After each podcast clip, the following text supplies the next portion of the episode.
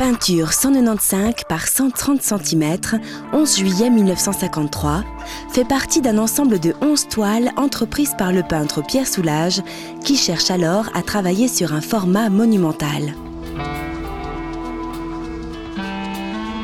Soulage y adopte une épaisse touche rectangulaire. De larges bandes, tantôt verticales, s'étendent sur toute la hauteur de la toile, tantôt horizontales, se déclinent du noir opaque au brun.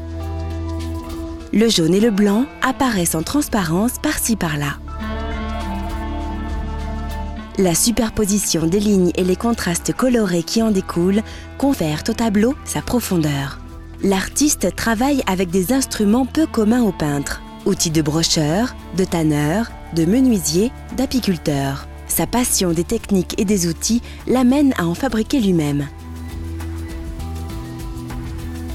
Pour Soulage, la réalité d'une peinture ne se réduit aucunement à sa matérialité. C'est un objet proposé par son auteur à un spectateur qui en est l'interprète nécessaire pour que ce travail devienne une œuvre d'art.